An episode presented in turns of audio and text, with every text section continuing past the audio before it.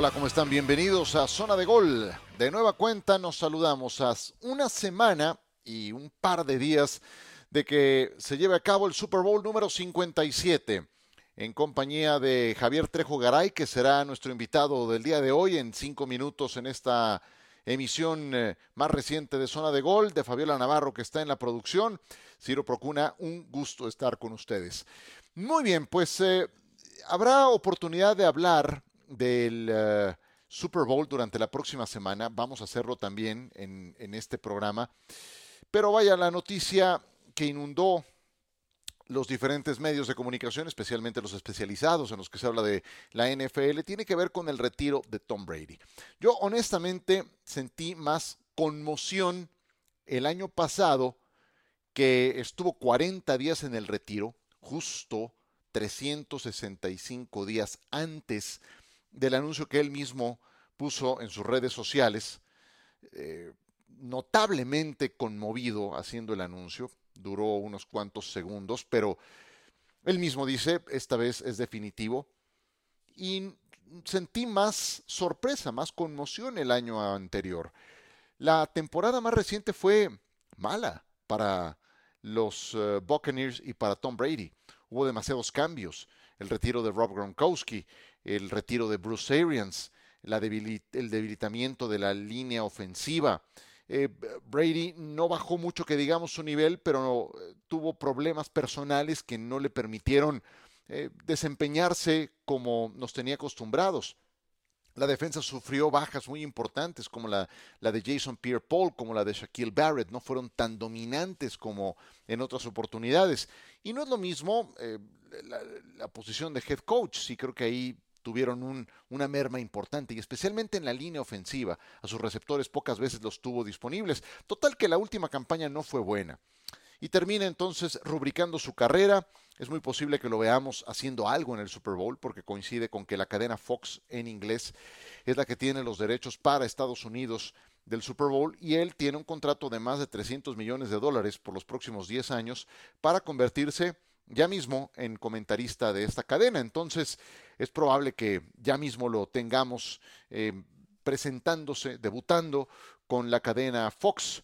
Por lo pronto, rubrica pues la carrera del mejor eh, mariscal de campo en la historia de este deporte. Yo sé que yo soy enemigo de utilizar la frase de todos los tiempos, porque quién ha visto todos los tiempos para poderlos ponderar, pero caramba, pues por logros, por anillos de Super Bowl, por campeonatos, por longevidad, por rendimiento aún en la última etapa de su carrera, pues creo que aquí no hay duda, este debate terminó hace mucho tiempo. Eh, ¿Saben qué me parece lo más asombroso de Tom Brady? Lo podremos hablar en un instante con Javier Trejo Garay. A sus 44 años de edad, es decir, en la temporada 2022, no, 2021, 2021, fue segundo en la votación a jugador más valioso. Lo ganó Aaron Rodgers y el segundo de la votación fue Tom Brady. Otros corebacks que vienen a mi mente, que siguieron jugando después de los 40, Vinny Testaverde, Steve DeBerg, Brett Favre, Warren Moon, subiendo al cuarto piso, llegaban con la reserva del tanque. De acuerdo, les tocó una NFL diferente, en la que se permitía mayor eh, golpeo al coreback, no se les protegía tanto como en la actualidad. Pero de todas formas, o sea, este señor a los 45 se retiró en sus propios términos. El juego no fue el que lo retiró. Eso es lo que me parece más impresionante. Eh, creo que se debe 100% a motivos personales. Si él hubiera querido jugar una temporada más, no tengo duda que habría tenido opciones para hacerlo como los Raiders de Las Vegas, donde está Josh McDaniels. Se habla mucho de San Francisco, de los Titanes de Tennessee, pero bueno, finalmente esa posibilidad quedó sepultada con su anuncio. Y tiene que ver especialmente con eh, su familia, con sus hijos. Yo sé que se divorció durante la temporada y eso seguramente le restó estabilidad, esa que siempre tuvo en temporadas previas, pero ahora tiene que ver con sus hijos y esa es la parte que más le, preocupa en adelante. Total que, vaya, eh, los eh, campeonatos que logró, la longevidad en la que se mantuvo a un nivel competitivo, lo ponen en un eh, nivel aparte. Hasta antes de la llegada de Tom Brady, el mejor coreback que yo había visto era Joe Montana, por mucho. Y pues eh, Brady no nada más superó los cuatro anillos de Super Bowl de Joe Montana, casi los duplicó. Se retira con siete y ese me parece el número más demoledor que ilustra su carrera. En un instante platicamos de este y otros temas con Javier Trejo Garay, nuestro invitado de esta emisión de Zona de Gol, que ya continúa.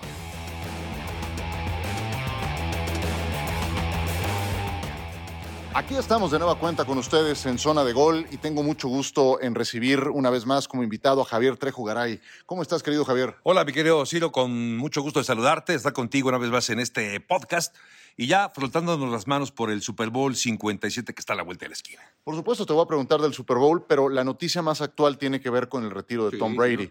Tom Brady que decide el primero de febrero, exactamente 365 días después de su primer anuncio, ahora sí, de manera definitiva, retirarse. ¿Te sorprendió? A ver, eh, buena pregunta. Yo te diría que en principio no, porque evidentemente la, la temporada como la terminó fue muy por debajo de lo que él mismo esperaba y muchos esperábamos. Eh, termina ganando la división, pero ya sabemos la mediocridad de esa división sur. No me sorprende tanto, sobre todo también porque él tenía que esforzarse demasiado para que la ofensiva del equipo de Tampa Bay pudiera ser funcional terminó lanzando más pases que cualquier otro mariscal de campo y esto es justamente por la falta de apoyo en el ataque terrestre. Así que no me sorprende, aunque digamos que una parte de mí pensaba que sí iba a seguir, incluso no en Tampa. Yo lo veía quizá enfundado en otro jersey, ¿no? Vaya, pues eh, como sea, eh, siento que no causó tanta sorpresa, tanto, que no movió tanto los medios de comunicación como el año anterior, ¿no? Como que ya todo lo que se tenía que decir se había dicho el año pasado y su carrera está más que rubricada, más que sellada, reescribió el libro de récords y, uno podría decir muchos números de la carrera de Tom Brady. Su carrera no se define por números, es un gran competidor. Sin embargo, de todos esos números, ¿hay alguno que sea el que más te impresione? ¿Cuál es el que mandarías por delante de toda esa numerología que hay en torno a Tom Brady? Qué buena pregunta, porque yardas y pases de touchdown es sin duda el mejor y no debería sorprendernos por la longevidad, ¿no? De, y, la calidad del mismo. ¿Sabes cuál quizá me sorprende un poco más? El haber sido campeón en tres décadas diferentes, ¿no?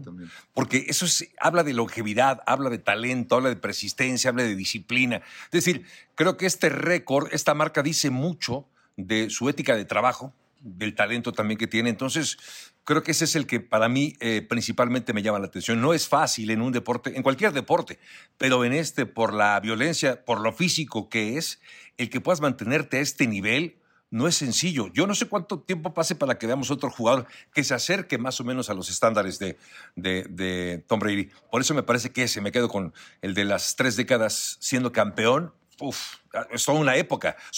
esto habla de dos o tres generaciones de jugadores, Ciro. Sí. E, eso, eso es también lo que a mí más me impresiona. Eh, el número, respondiendo a esa misma pregunta que te hice, es siete. Y ese siete, número de anillos de Super Bowl, la distribución de esos anillos, tres cuando él tenía veintitantos años de edad, dos en sus treintas y dos en sus cuarentas. Eso es exactamente lo que a mí también más me impresiona de toda esa numerología. Eh, está agotado el debate de si es el mejor mariscal de campo de la historia, aunque no hayamos visto toda la historia. ¿Tú dónde lo colocas? Porque seguramente esto trasciende el fútbol americano. Muchos lo ponen eh, en, el, en, el, monte del Olimpo, del deporte, etcétera. ¿Tú dónde lo pones? Ah, qué buena pregunta. Eh, eh, no, no funciona. Todas han sido buenas preguntas, mi querido Javier. te agradezco mucho la valoración. Es que todas han sido grandes preguntas. te lo prometo que sí, porque me estás poniendo a pensar. O sea, no son respuestas que tengan automáticos, sino. Pero ¿sabes qué? Que esta particularmente tiene un significado muy importante viniendo de ti porque eres alguien como pocos, multideporte. O sea, tú le sabes a, muchas disciplinas y, puedes darnos una valoración muy precisa. Hombre, te aprecio mucho tus comentarios. A ver, es que ponerlo, por ejemplo, por encima, no, fue, no fue el mejor atleta, ni lejos, porque como atleta me parece que no lo fue. Sí ha sido un gran atleta, por ejemplo, Michael Phelps, ¿no? A ese nivel. Eh, ponerlo al junto con Michael Jordan, con Roger Federer, con Usain Bolt. No sé, yo creo que tiene que estar en ese firmamento de, estrellas, queda claro. Por supuesto que ahí sí o sí tiene que estar. Y si tuviera que rankearlo, no, no me atrevería a ponerlo en el primero, segundo, tercero, pero sí dentro de los cinco mejores deportistas de todos los tiempos. No solo por los éxitos, que ya eso está, como bien lo dices, eh, agotado, se ha hablado mucho del tema, sino otra vez recurro quizá al mismo argumento, la longevidad, el tiempo, la persistencia, la disciplina, el amor al deporte, el compromiso con el deporte, el compromiso con tus compañeros de equipo, tiene que estar entre los cinco mejores deportistas de todos los tiempos, sobre todo por eso, más allá de su calidad, más allá de los récords, por el tiempo que ha, durado en esto. Porque cuántos deportistas, si tenemos sobrados casos, de que llegó un momento que se aburrieron y dijeron, ya, se acabó, ya no quiero seguir más. Y él no, él me parece que se acaba retirando porque sabe que ya la, su situación no era la misma, porque el amor al deporte ahí está y esa persistencia me parece que hay que premiarla. Yo sí lo pondría entre los cinco mejores deportistas de todos los tiempos. Sí, creo que esa definición es la precisa, ¿no? Atleta, tal vez no, seguramente no deportista, ahí es donde eh, entra en lo más alto, ¿no? Y lo que a mí también me impresiona más, que son muchas cosas, pero a los 45 de edad no es el deporte el que lo retira, él decide dar un paso de costado. Y que no se nos olvide, la temporada pasada, que lo jugó a los 44 años de edad, fue segundo en la votación de jugador más valioso. Hemos visto otros corebacks que llegaban después de los 40, pero ya con la reserva del tanque. Este llegó ganando Super Bowls y quedando todavía muy alto en ese ranking. Quiero dar un cambio de juego y hablemos un poco del Super Bowl, aunque falta todavía más de una semana para el partido. Em, yo te, quiero preguntar cómo lo ves de bote pronto. Filadelfia sale como favorito originalmente, la línea se ha movido de dos a dos y medio, por ahí ha andado. ¿Coincides con que Filadelfia es favorito? Yo creo que mucho tiene que ver con la lesión de Patrick Mahomes. A pesar de que se espera que juegue y, si jugó un partido la semana antepasada contra el equipo de Cincinnati sin estar al 100%, ahora va a tener más días para recuperarse. Pero me parece que esta lesión de Mahomes hace que la línea no se haya movido demasiado. Quizá cuando veamos, si lo vemos entrenar, quizá cuando confirmemos que está al 100% se va a mover la línea en favor incluso de, de Kansas City. Pero yo en este momento me quedo con Kansas City. Eh, lo de Filadelfia es sobresaliente, sin duda, un gran equipo muy talentoso a la ofensiva, a la defensiva. Lo de Jalen Hurts y su, y su atleticismo, su capacidad, su inteligencia, su fortaleza, hay que destacarla. Pero me tengo que quedar con la experiencia, Ciro, y haber llegado a tres Super Bowls en cuatro años eh, con Patrick Mahomes, que ya ganó un, eh, título, que ya ganó el otro, y el factor, y ahí sé que vas a coincidir conmigo, de Andy Reid, ¿no?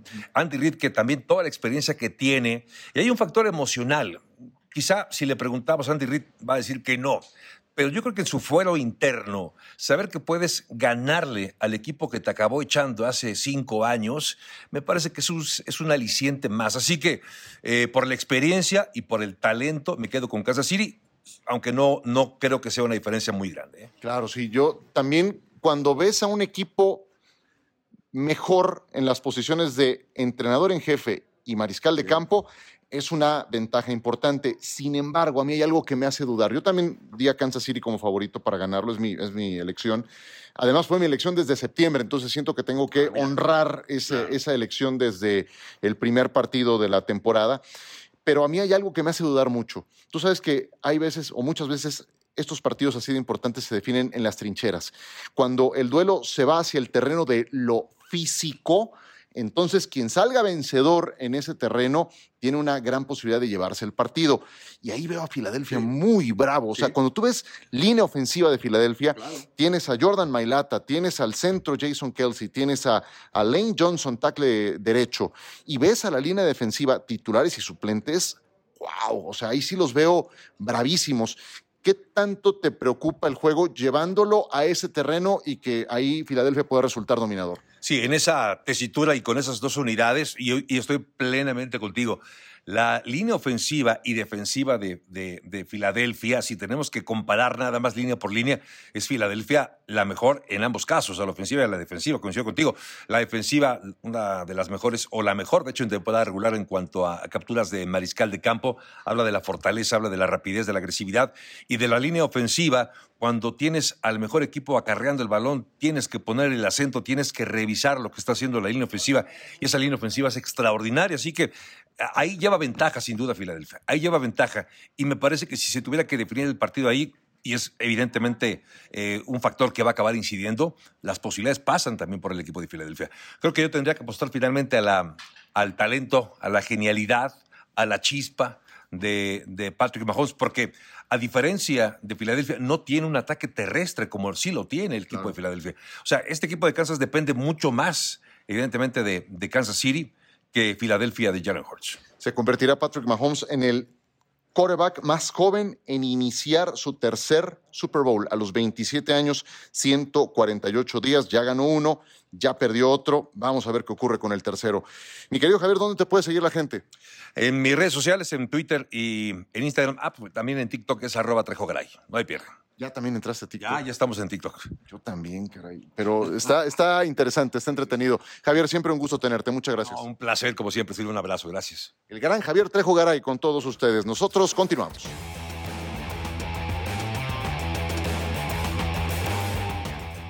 Muchas gracias a Javier Trejo Garay por acompañarnos el día de hoy.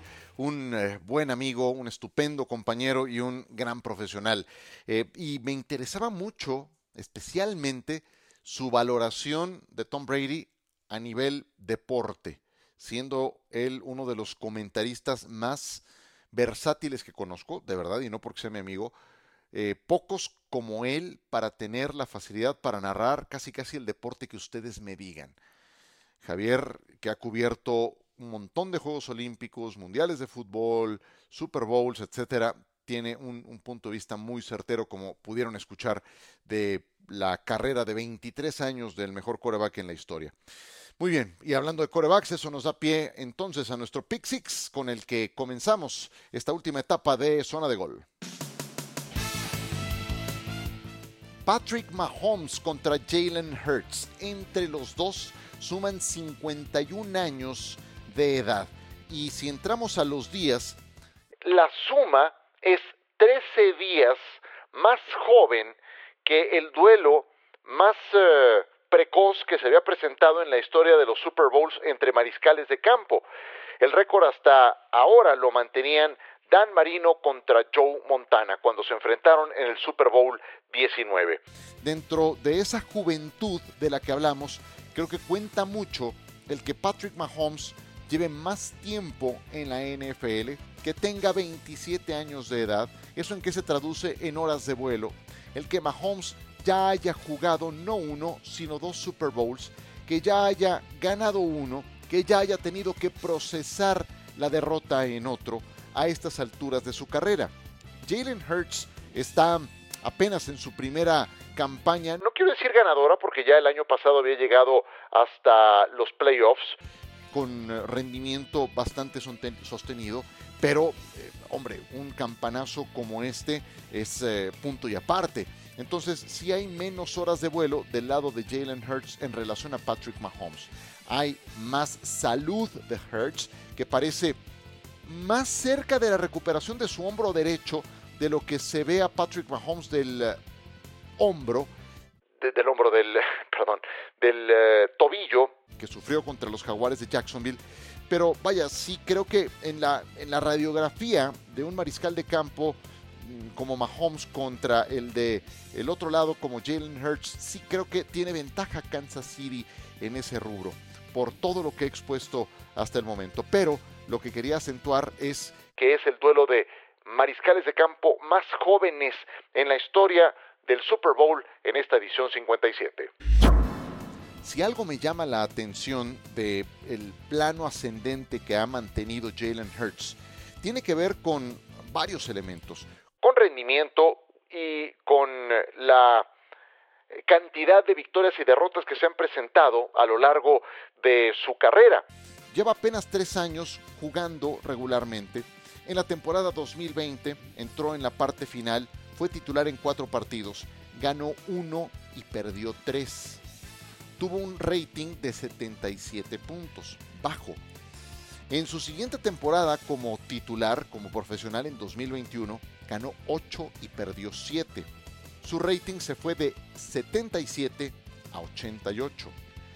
Y en la temporada 2022, creo que en buena medida detonado por las estupendas adiciones que hizo su equipo desde la posición de gerente general con Howard Rosman, que es un tipo muy agresivo para traer jugadores importantes, formar una gran defensiva, em, tener a alguien como AJ Brown, una línea ofensiva tan buena como la que lo protege.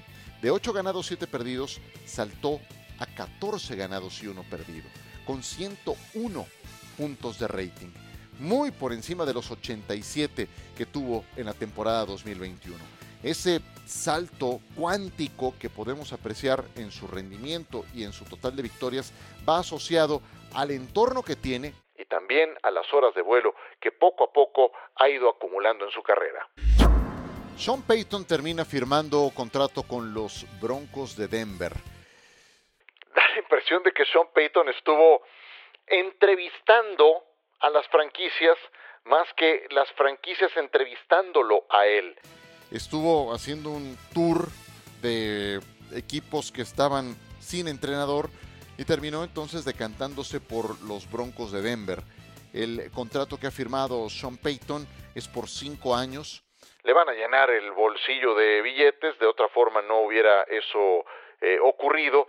Tuvieron los Broncos que compensar con una primera y una segunda selecciones colegiales a los Santos de Nueva Orleans, que seguían siendo los poseedores de, sus derechos. Y ahora entonces los Broncos pretenden que Sean Payton vuelva a hacer la misma historia que pudo eh, concretar en los Santos de Nueva Orleans con Drew Brees, pero esta vez con eh, Russell Wilson. A Drew Brees él lo hizo, eh, digo, Brees no era un jovencito, ya tenía algunas temporadas en la NFL cuando llega a los Santos de Nueva Orleans y prolonga su carrera hasta los 39, 40 años siendo muy productivo, pero da la coincidencia que Breeze y Russell Wilson son como que corebacks cortados con la misma tijera, no muy altos, con un buen brazo, etcétera, etcétera. El tema es que eh, Russell Wilson parece no tener la misma cultura, el mismo liderazgo que eh, sí tenía em, Drew Brees.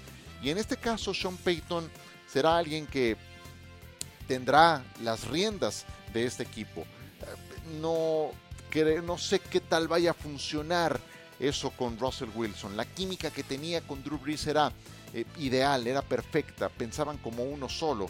Y eso no es fácil lograrlo. Ahí fue mucho tiempo el que tuvieron para poderlo concretar y ganar un Super Bowl.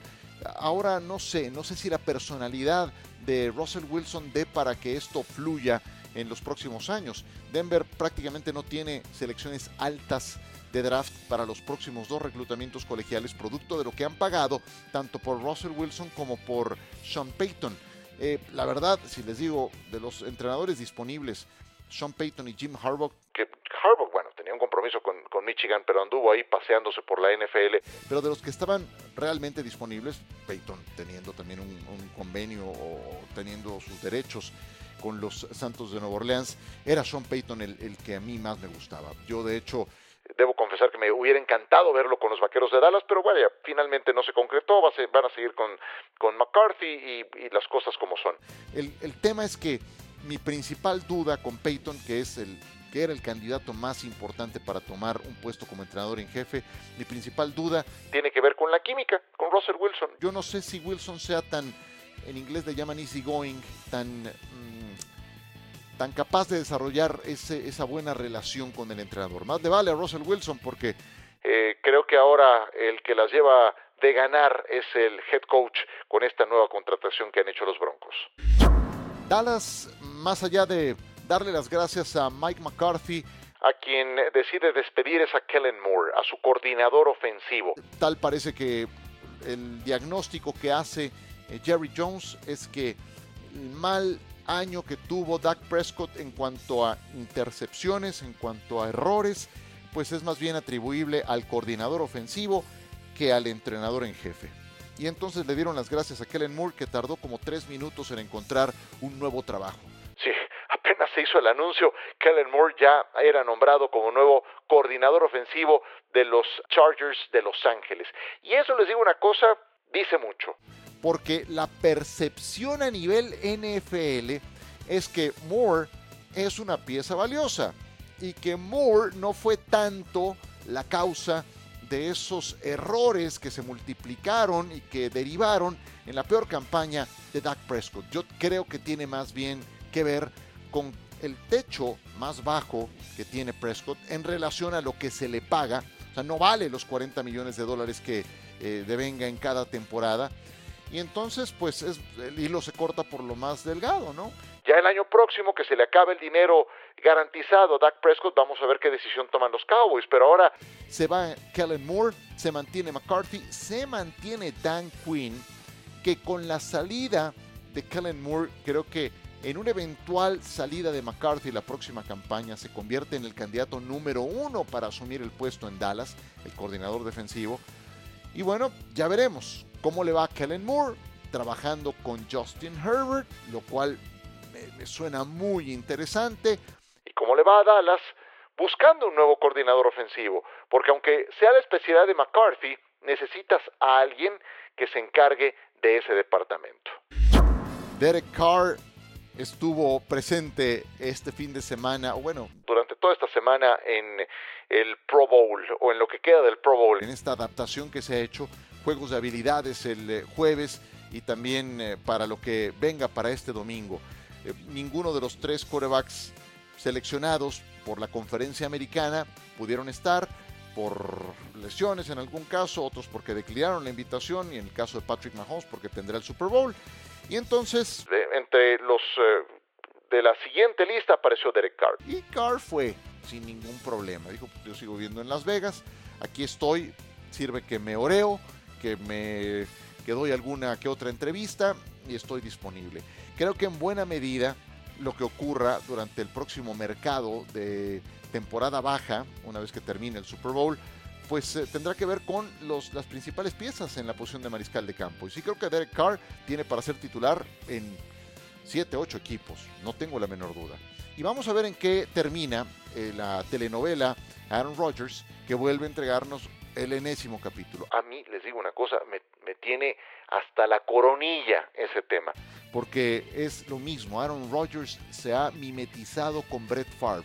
Lo que fue Brett Favre después de los 35 años de edad lo ha terminado siendo Aaron Rodgers y ambos solamente con un anillo de Super Bowl. Y ahora Rodgers em, vuelve a amagar con que se va y no sé qué. El tema es que ahora también parecen ser los empacadores de Green Bay los que están dispuestos a tomarle la palabra y a ponerle punto final a una trayectoria ciertamente exitosa, pero muy tormentosa sobre el final. Se habla de los Jets, se, se, habla de los Titanes de Tennessee, se habla de Miami, en fin, no lo sé. El tema es que son uno, Carr ya disponible, dos, Rodgers en veremos, las dos cartas más importantes en el mercado que pueden convertirse en esas fichas de dominó que activen el resto de las eh, altas y bajas para lo que viene en los próximos meses. Y por último, los 49 de San Francisco se han quedado otra vez sin coordinador defensivo. Primero fue Robert Saleh, que se fue a los Jets de Nueva York hace dos años, y ahora es eh, de Miko Ryans, que se va a los Tejanos de Houston. Tiene mucho trabajo que hacer en ese equipo. Eh, aquí hay algo, me parece él un estupendo coordinador defensivo, buenísimo. Creo que su trabajo habla por él mismo en las últimas dos campañas con los 49 eh, de San Francisco. Lo que yo veo en los equipos contendientes es que son entrenadores en jefe de corte ofensivo los que terminan triunfando. ¿Quiénes van a disputar el Super Bowl? Andy Reid, Nick Sirianni, fueron coordinadores ofensivos. Quienes quedaron eliminados en la ronda anterior? Zach Taylor por Cincinnati, Kyle Shanahan por San Francisco, también de corte ofensivo. Los cuatro últimos sobrevivientes fueron de ese corte. Y siete de los últimos ocho también. Vayámonos una ronda anterior. Doc Peterson de Jacksonville, ofensivo. Brian Dable de los Gigantes, ofensivo. Mike McCarthy de los Cowboys, ofensivo. El único de corte defensivo de los ocho sobrevivientes fue Sean McDermott con Buffalo. Y les digo una cosa, si uno compara a Buffalo con el de la temporada pasada, a nivel ofensivo, dieron un paso atrás. Por la cantidad de errores de Josh Allen, por su incapacidad para establecer el juego terrestre y por su otra incapacidad para tener una segunda arma por la vía aérea que pudiera compensar a Stephon Dix como su as en la posición de receptor abierto. Entonces, Me parece muy justo que Demico Ryans tenga esa oportunidad como head coach. Le va a hacer falta alguien de corte ofensivo muy capacitado para encargarse de esa de ese gran departamento en el equipo de los Tejanos de Houston. Y con eso cerramos esta emisión de Zona de Gol. Les invitamos a que estén pendientes. La próxima semana tendremos más eh, contenido relevante con motivo del Super Bowl que tendremos por la pantalla de ESPN. Por ahora me despido. Gracias por acompañarnos. A nombre de Fabiola Navarro, como siempre en la producción, nuestro invitado Javier Trejo Garay y quien les habla, Ciro Procuna, será hasta muy pronto.